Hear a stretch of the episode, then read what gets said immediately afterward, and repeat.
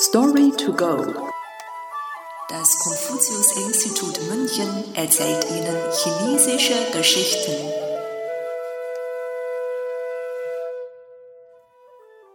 Nichts im Überfluss. Bie Wu Chang Wu. Während der östlichen Jin-Dynastie lebte ein Gelehrter namens Wang Gong, der sehr bescheiden war und nicht nach Reichtümern gierte. Alle sagten ihm nach, dass er einmal ein wertvoller Mensch werden würde.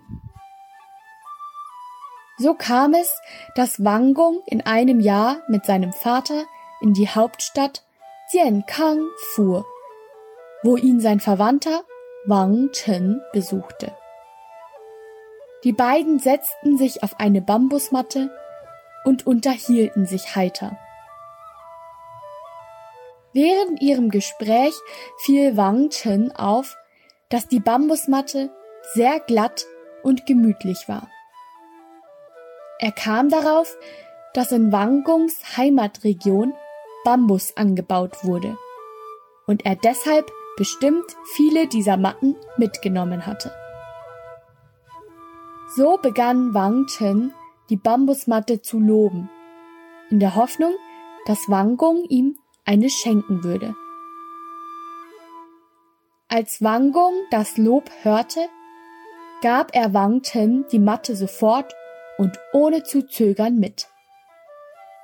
Dieser freute sich sehr über das Geschenk, bedankte sich und nahm die Bambusmatte mit nach Hause. Tatsächlich hatte Wang Gong aber nur eine Bambusmatte mitgebracht. Nachdem er diese verschenkt hatte, musste er auf einer Heumatte schlafen.